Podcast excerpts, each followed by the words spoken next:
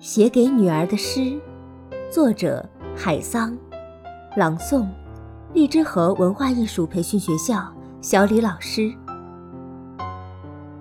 没想到你竟如此的小，简直是一条软体的虫子。当我伸出偌大的双手，却不知如何抱你。你第一次见我。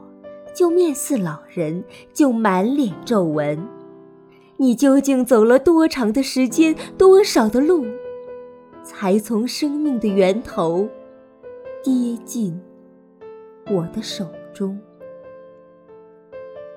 你听不懂我说的话呢，我也不明白你的咿咿呀呀，但是这并不妨碍我俩的交流。要不，你笑什么呢？要不，我笑什么？